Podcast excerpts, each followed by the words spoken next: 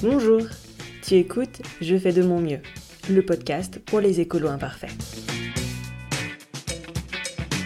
Je m'appelle Anne-Sophie et je te propose d'aborder tous les 15 jours un sujet lié à la transition et l'écologie, de manière décomplexée et surtout dans la déculpabilisation. Je suis en transition depuis maintenant un peu plus de 15 ans et je ne suis toujours pas parfaite. Et ça va bien, merci.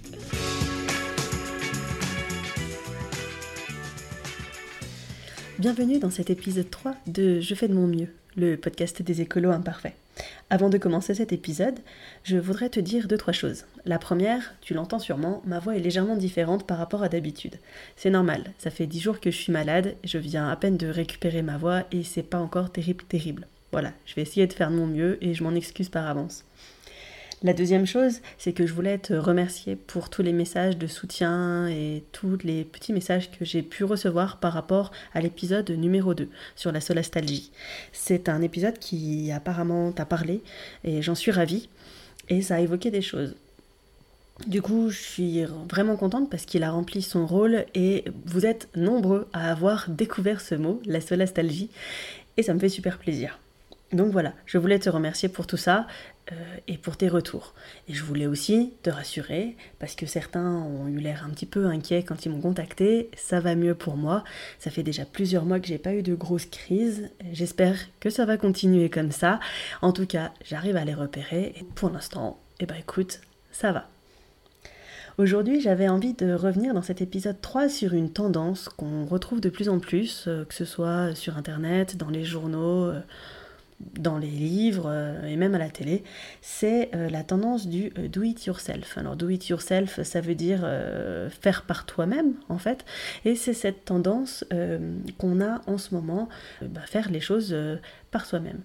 Je voulais t'en parler parce que dans la, transition, c'est un sujet qui revient assez souvent. Dès que tu commences à, t'intéresser un peu à la transition, tu trouves euh, très très rapidement des articles qui vont t'expliquer comment faire euh, ceci ou cela. Donc euh, par ceci ou cela, j'entends faire ta propre lessive, faire tes produits ménagers faire tes lingettes démaquillantes, enfin bon bref, tout un tas de choses que avant tu achetais dans le commerce et que tu peux faire toi-même. Et euh, cette démocratisation de la connaissance, en soi, c'est vraiment quelque chose qui est super bien, puisque si avant tu savais pas utiliser ta machine à coudre, aujourd'hui, grâce à YouTube, en 2-3 tutos, euh, tu peux réussir à te débrouiller et à faire quelque chose. Cette tendance, en fait, euh, elle est aussi alimentée par deux, trois mécanismes qu'on a chacun en, nous, hein, en fait. Enfin, tout ça se base sur l'euphorie de la découverte. Quand, quand tu rentres, enfin, en tout cas, moi, quand je découvre un nouveau sujet, Généralement, je me mets à 200% à l'intérieur, j'essaye d'en savoir le maximum, je fais beaucoup de recherches et, euh, je m'investis à 200% et limite, ça devient euh, quasi obsessionnel en fait. Et euh, si tu es un peu curieux, bah, la transition là-dessus, c'est un terrain de jeu, mais immense, parce que c'est un sujet qui est transversal et donc ça va toucher toutes les étapes de ta vie quotidienne. Il y a des choses à faire de partout. Et qui dit choses à faire dit que tu peux les faire aussi par toi-même pour un certain nombre de choses. Tu vas voir fleurir énormément de tutoriels dans tous les sens. Ces tutoriels, ils fleurissent aussi peut-être parce que quand on commence à faire sa transition, on commence à, à vouloir changer sa consommation. Et pour changer sa consommation, c'est prendre des nouvelles habitudes. T'as un peu cette idée des fois de rupture que tu veux avec ce que tu connaissais avant, parce que t'as pris conscience qu'il y avait des choses euh, pas jolies jolies qui étaient mises à l'intérieur de certains produits et que certaines entreprises n'étaient pas super éthiques. Peut-être que t'as plus envie de leur donner euh, ton argent et peut-être que tu trouves pas une solution et peut-être que du coup tu vas vouloir euh, faire par toi-même certains de ces produits, surtout que sur les blogs et sur tous les tutos pour t'apprendre à faire des trucs par toi-même, on te dit que ça prend pas beaucoup de temps, que ça coûte moins cher, que ça va aller vite et que c'est facile. Alors je vais pas te mentir, hein, c'est vrai que euh, oui, pour certains c'est facile. Euh, dire que ça prend pas du temps, oui, chacun peut prendre 2, 3, 4 minutes, enfin ça dépend ce que tu veux faire. Hein. Néanmoins, si tu veux euh, faire tout, parce qu'à un moment, en fait, il est là le problème, hein, c'est quelle quantité de choses tu fais par toi-même. si tu cumules tous ces beaucoup de temps, bah, au final ça commence à faire beaucoup de temps. Et euh, je te rappelle que comme moi, tu n'as que 24 heures dans une journée. Et sur ces 24 heures, le temps disponible pour pouvoir faire du do it yourself, il est quand même assez restreint. Donc d'un côté, oui, ça va pouvoir te coûter moins cher, mais en fait, ça va te coûter du temps.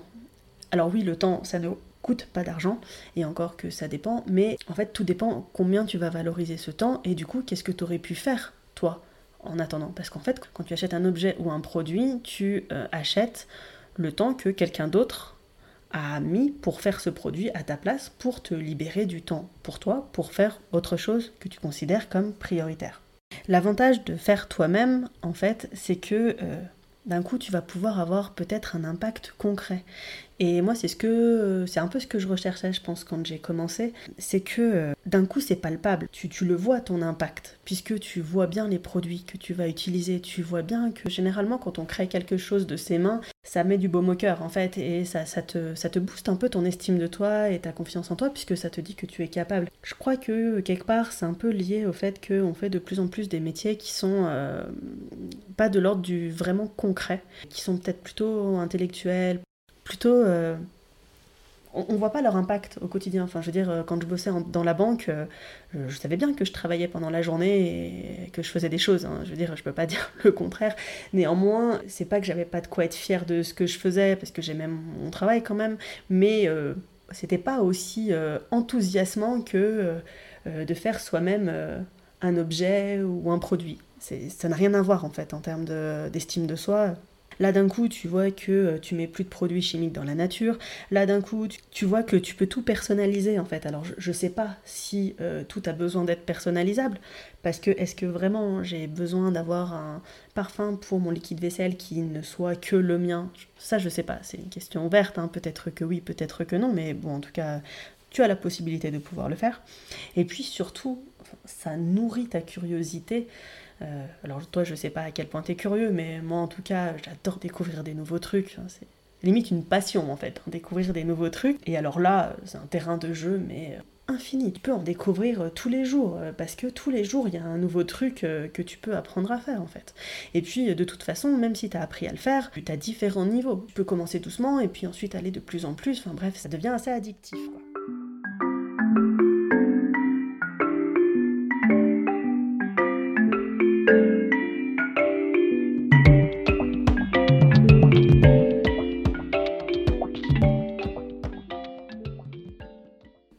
Embarqué dans cette euphorie, en fait, euh, un peu de la découverte, etc., tu peux tomber dans plusieurs pièges. Euh, je peux t'en parler parce que de toute façon, enfin, je suis quasi tombée dans tous ces pièges et, euh, donc du coup, je suis bien placée pour, pour pouvoir t'en parler et, peut-être te donner deux trois trucs pour que tu fasses pas la même erreur que moi, hein, tout simplement. L'un des pièges quand tu commences à tout faire toi-même, c'est ben, se perdre en fait. Parce que d'un coup, tout va devenir possible à faire. Et, euh, et, ça va prendre des domaines divers et variés, surtout si tu es curieux. Et on va peut-être avoir tendance à s'éparpiller. on va partir sur les cosmétiques, ensuite on va partir sur du textile, ensuite on va revenir pour faire des trucs zéro déchet.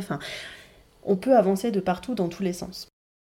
Et puis, une fois que tu es euh, sur euh, un projet, euh, en fait, il n'existe pas qu'un seul niveau. Tu as tout un tas de niveaux en termes d'évolution. C'est-à-dire que, imaginons, tu décides d'arrêter de prendre, d'acheter du gel douche clafoutis cerise pour, te laver. Et eh ben, t'es pas forcé de créer une savonnerie artisanale. Enfin, je veux dire, il y a des stades entre euh, tu peux euh, déjà juste commencer par acheter euh, du savon. T'es pas obligé de le faire toi-même. Si tu veux le faire toi-même, c'est très bien. Mais en fait, ça devient une passion à part entière. Parce que la savonnerie, même si ça se fait, même si c'est facile, même si ça prend pas beaucoup de temps, n'empêche que ça demande un savoir-faire technique et ça demande aussi un petit investissement. Et donc du coup, si tu veux pas te retrouver avec une cave qui euh, déborde de tous les produits euh, en tout genre euh, pour toutes les différentes choses que tu pourrais faire toi-même, à un moment, il va peut-être falloir que tu fasses des choix. Un deuxième piège dans lequel tu peux tomber, c'est tout simplement que tu vas pas oser te lancer. parce qu'il y a quand même des choses à faire en do-it-yourself qui sont très très faciles. Et donc du coup, ça serait peut-être dommage de passer à côté au final, puisque t'es pas obligé de faire du savon. Néanmoins, faire du vinaigre aromatisé, ça demande pas non plus un investissement euh, de folie. Et euh, voilà. Moi, je sais qu'à la maison, par exemple, je ne fais pas euh, mon liquide vaisselle, je ne fais pas ma lessive. Par contre, le vinaigre aromatisé qui me sert à tout laver, que ce soit les sols, les surfaces, etc., je le fais moi-même. Je veux dire, j'achète du vinaigre blanc et je mets des écorces d'orange à l'intérieur. J'attends trois semaines et c'est bon, et ensuite j'ai mes produits ménagers pour toute l'année. quoi. L'avantage aussi, c'est que ça me coûte beaucoup moins cher parce que bah, forcément, j'achète plus tous les pecs, je sais pas quoi, Saint-Marc bidule ou Kaolin ou j'en sais rien quoi. Et ce ne sont pas des placements de produits, hein, bien entendu, mais, mais voilà tu n'oses pas te lancer. Et tu n'oses pas te lancer pour différentes raisons. C'est que la première, quand tu commences à regarder les blogs sur le faire soi-même, euh, t'as beaucoup de recettes. T'as beaucoup de recettes et les filles qui les présentent, euh, je dis les filles parce que c'est majoritairement des filles, hein, mais bon, peu importe, peu importe leur sexe, mais bah, en fait, elles font pas que ça. Elles font plein de trucs. Et donc, des fois, ça peut paralyser, en fait, de se dire, euh, mais j'arriverai jamais à faire tout ça, donc je sais même pas par où commencer, donc du coup, bah, je, je me lance pas. Bah, juste lance-toi, quoi. Choisis un truc et essaye. Voilà, si t'as envie, hein, bien sûr, si t'as pas envie, euh, ne te lance pas. Hein, mais tu, n'es pas obligé de passer d'un extrême à l'autre. Tu n'es pas obligé, comme je disais tout à l'heure, tu n'es pas obligé de monter ta savonnerie artisanale. Tu peux choisir euh, la première étape qui est de euh, d'ailleurs, ce ne sera pas du, faire toi-même, hein, puisque tu, vas juste acheter savon solide, quoi. Enfin, je veux dire, pas obligé de, euh, de, faire ton propre savon dans ta cave euh, et le faire sécher pendant 4 semaines, quoi. Enfin, c'est pas, une obligation. De même que tu n'es pas obligé de faire toi-même ton propre tofu. si tu veux le faire, tant mieux, mais tu n'es pas obligé. Et puis, tu peux commencer par l'étape numéro 1. Puis ensuite, du coup, tu vois, une fois que tu la maîtrises, bah, si tu veux aller un petit peu plus loin, quoi. Voilà, enfin, c'est généralement quand on voit les gens en, de la colline, on se dit Ah, mais j'y arriverai jamais. Mais en fait, il faut juste euh, commencer à faire, on dit un pas après l'autre, mais, mais c'est ça. Et puis, il faut surtout pas oublier que euh, quand tu regardes, euh, enfin, les gens vont te dire ce qu'ils font, mais ils vont pas te dire ce qu'ils ne font pas. C'est très rare qu'on te dise ce qu'on ne fait pas. Et puis, nous, on va projeter que ce qu'on fait nous, bah, les autres, ils le font. Et donc, ce que eux disent qu'ils font, bah, ils le font encore en plus. Mais des fois, c'est pas vrai. Je veux dire, euh, si moi, je te dis que je fais euh, mon vinaigre pour le ménage, et que toi, tu fais déjà, genre, tes pastilles pour les WC, ne pense pas que je fais aussi mes pastilles pour les WC. Je veux dire, en fait, je, ne les fais pas, je, les achète. Fais ce que toi, tu as envie et essaye. Juste, euh, essaye si tu as envie d'essayer. Le troisième piège dans lequel euh, on peut tomber, c'est euh, la culpabilité et de croire que euh, qu'on a un problème et que c'est de sa faute. Alors, je vais t'expliquer pourquoi. quand, tu, quand tu lis les recettes do it yourself, généralement, ça prend 3 minutes 12, il faut 3 ingrédients et, et, et le tout à jouer. Sauf que, ben, t'as peut-être pas 3 minutes 12 pour faire ta lessive, en fait, tout simplement. Et euh, moi, des fois, il m'arrive de me dire ah, T'abuses un peu, Anso, euh, t'aurais pu prendre ces 4 minutes, euh, faire ton propre liquide vaisselle. Enfin, je veux dire, ça aurait pas changé la face du monde, et puis voilà. Sauf que, sauf que à ce moment-là, bah, mes priorités étaient différentes. Et ça veut pas dire que je suis une fainéante ou une feignasse. même si ben, des fois j'ai tendance à le penser en me disant bah t'aurais pu te pousser un peu au cul et puis le faire et puis du coup ça aurait mis moins de pollution sur la planète etc oui mais non, en fait, et c'est pas parce que j'ai pas fait ma lessive, euh, et par là j'entends le produit de la lessive, hein, parce que je, fais tourner des machines à laver, mais euh, c'est pas parce que j'ai pas fait moi-même le, produit pour la lessive que forcément euh, le monde est en train de cramer à cause de moi. J'ai pas à me culpabiliser non plus pour ça. Du coup, il faut, regarder le temps que tu as disponible et voir ce qui est possible, parce que sinon ça te mène au quatrième piège, et le quatrième piège, c'est celui du surmenage et de la charge mentale. La charge mentale, je vais essayer de, simplifier. C'est une notion dont on parle assez, souvent. C'est l'utilisation de l'espace disponible dans ton cerveau pour mettre tout un tas de tâches euh, du quotidien à l'intérieur. Et plus cette charge mentale elle est élevée, moins tu as d'espace dans ton cerveau disponible pour faire autre chose. Et donc, ça va énormément te fatiguer. Le problème, en fait, il est que malheureusement, dans les couples, euh, en 2019, généralement, je dis bien généralement, et euh, si ce n'est pas ton cas, euh, tant mieux, mais cette charge mentale, elle va surtout reposer sur une personne, puisque les tâches domestiques, en fait, reposent statistiquement plus sur les femmes tout le phénomène du do-it-yourself et des tâches ménagères, etc., qui sont prérogatives en fait, hein, un peu sur le do-it-yourself, hein, puisque c'est euh, plutôt euh, faire tes produits d'entretien, etc., qui vont avec euh, justement les tâches ménagères, tout ça va augmenter ce à quoi doit penser la personne qui est en charge de ça. Si tu rajoutes à ça la notion de charge morale, mais la charge mentale et la charge morale, j'en reparlerai dans un autre épisode, la charge morale, c'est l'implication que tu donnes à ça. En transition écologique, du coup, c'est un peu cette forme de culpabilité de dire il faut que je fasse un monde meilleur pour les autres, que je prenne soin de tout le monde. Et donc du coup, non seulement il y a un, faire la liste des tâches, mais deux, euh, prendre la responsabilité morale de toutes ces tâches en fait. Et que si elles sont pas faites, c'est toi qui vas culpabiliser qu'elles soient pas faites. Et non pas euh, les autres s'ils les font pas. Je te reparlerai plus tard de cette notion de charge mentale et de charge euh, morale. En tout cas, sache que ça existe. Et euh, si tu en as déjà pris conscience aujourd'hui parce que tu ne connaissais pas, je t'encourage à fouiller un peu, à fouiller un peu la chose une des solutions en fait pour lutter contre ça, c'est peut-être de veiller à une répartition euh, au sein euh, du foyer des tâches euh, ménagères ou des tâches à accomplir au quotidien pour la gestion du domicile, y compris dans la fabrication des produits si ça correspond avec vos valeurs. Parce que tout ne peut pas reposer sur les épaules d'une seule personne. Et tu ne peux pas avoir une personne en charge de tout et puis l'autre personne qui dit juste ah oui non mais ça me dérange pas ou ah oui mais je vais t'aider parce que aider, ce n'est pas prendre une partie de la charge mentale, hein. c'est juste euh, être un bon petit soldat.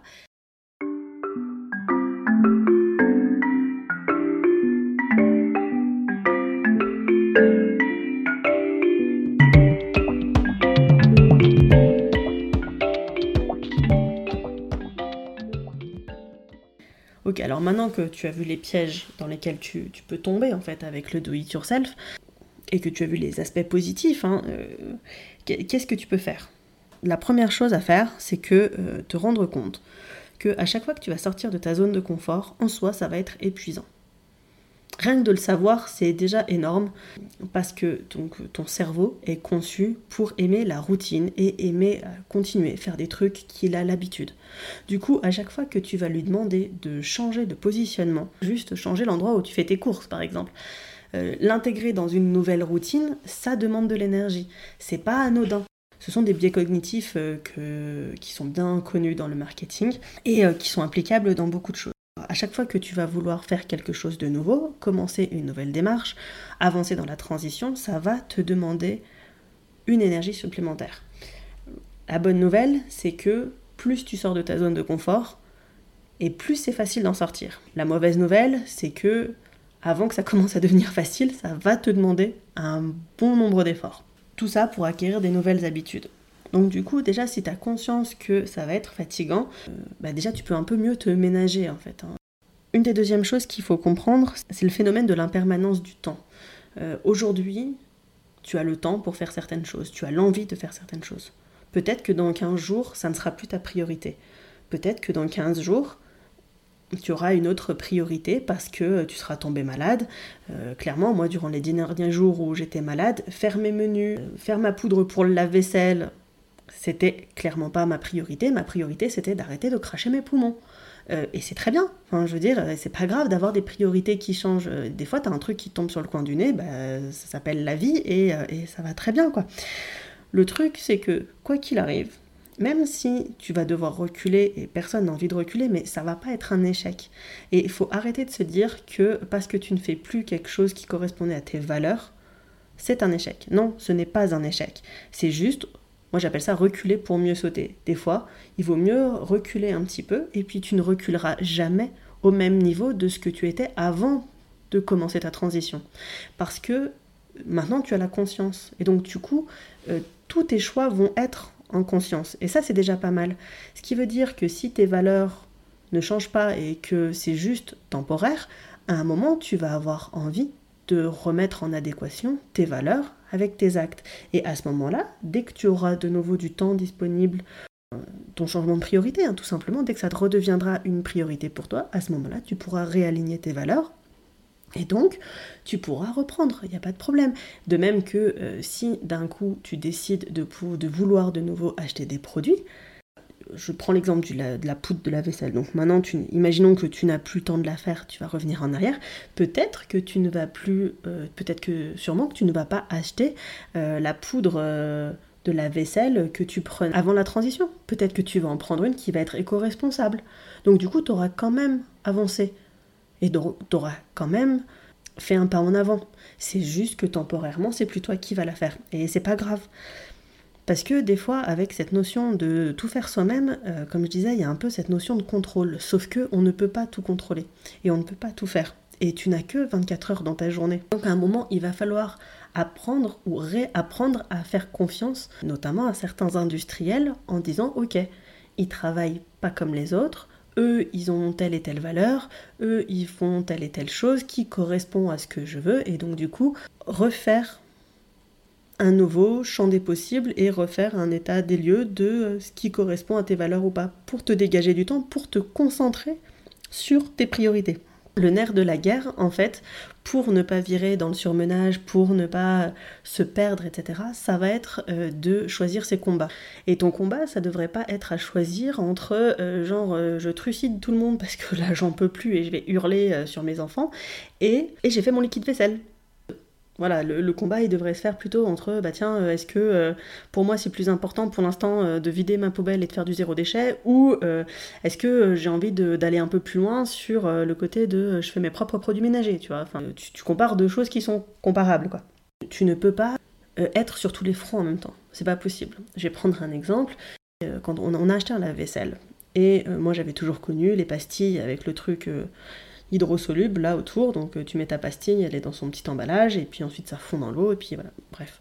Et, euh, on a emménagé et donc forcément j'étais dans, bah, je suis dans la démarche de la transition. Donc je me suis renseignée qu'est-ce qu'on va pouvoir mettre comme liquide vaisselle? Et puis ça commençait à être un petit peu chiant de tout devoir comparer parce que celui-ci il a pas ceci dedans mais il a cela. Enfin bon bref c'était un peu chiant. Et donc au bout d'un moment tu te dis que euh, bah, la version do it yourself euh, tu mélanges trois poudres en trois minutes c'est fait. Et, puis voilà bah, c'est quand même super pratique. Et puis euh, ça va te changer la vie quoi. Enfin et puis de toute façon tu t'en fiches de tout ce qui est packaging et choses comme ça. Donc bah j'ai fait ma poudre pour le lave-vaisselle Sauf que la recette que j'avais, elle a beau marcher dans tout un tas de, foyers. Nous, quand on l'a utilisé, ben voilà, on a ouvert le lave-vaisselle et, euh, et ben, le lave-vaisselle, il était blanc. Quoi. Et quand je dis blanc, ça veut dire que la vaisselle était complètement recouverte d'un film blanc et que le lave-vaisselle aussi. Donc non seulement il a fallu refaire la vaisselle, mais il a fallu nettoyer le lave-vaisselle, et puis il a fallu le refaire tourner, parce que même si j'utilisais un autre produit, en fait, ça m'a encrassé le lave-vaisselle pendant 4 ou 5 lavages. Donc tu comprends bien qu'au bout d'un moment, quand tu achètes un lave-vaisselle, c'est parce que t'as pas envie de faire ta vaisselle à la main. Au, bout d'un moment, et je crois qu'il nous a fallu un mois, euh, on a décidé qu'on euh, on allait arrêter. À ce moment-là, notre priorité, enfin, ça a été de dire ok, on, va arrêter de se prendre la tête avec le lave-vaisselle parce que c'est en train de virer obsessionnel. Et, du coup le reste de, mon organisation commençait à en pâtir en fait parce, que je travaille à la maison et que mon travail commençait à, à en prendre un coup dans l'aile quoi. Et ça c'était pas possible. Donc du coup on a décidé de revenir en arrière je suis revenue sur une poudre traditionnelle, je, le sais, je sais que le bidon arrive bientôt à sa fin et que donc il va falloir que je trouve une solution. Néanmoins, j'ai pu avancer sur tout un tas d'autres domaines en à côté euh, et euh, surtout, ça nous a évité euh, je sais pas combien d'engueulades parce qu'à la base, si on avait acheté le lave-vaisselle, c'était pour plus avoir à se prendre la tête et ne plus y passer une heure chaque soir et pouvoir avoir un peu de temps pour la famille, quoi. Voilà. Est-ce que en soi, ça veut dire que je ne vais pas reprendre de la vaisselle faite euh, soi-même. Non, mon combat pendant euh, plusieurs mois, il ne s'est pas fait sur le liquide de lave-vaisselle. Il s'est fait sur d'autres choses. Il s'est fait sur la mise en place euh, de mouchoirs en tissu, sur la mise en place de lingettes pour ne plus utiliser de sopalin. Il s'est fait sur récupération de l'eau. Il s'est fait sur tout un tas d'autres domaines où j'ai pu avancer. Et j'ai choisi mes combats plutôt que de perdre mon énergie sur un truc qui commençait à me bouffer littéralement.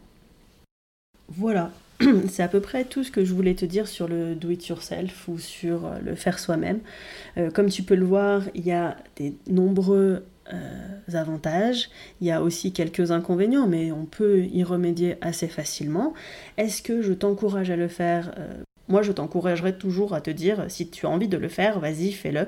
Et si tu n'as pas envie, bah, au moins maintenant tu sais que ça existe. Et puis bah, peut-être qu'un jour tu auras envie ou pas, et c'est pas grave. L'important, c'est que euh, tu adoptes euh, un mode de vie qui corresponde à tes convictions et que tu le fasses en pleine conscience.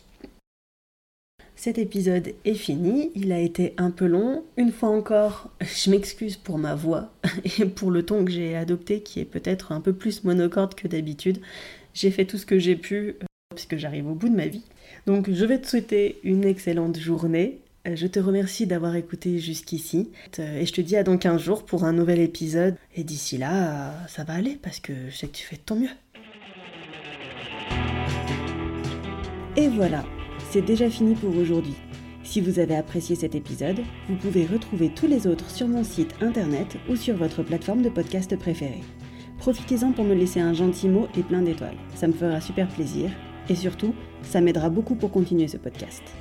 Parlez-en aussi autour de vous, parce que plus on sera nombreux, moins on se sentira seul à être des écolos imparfaits.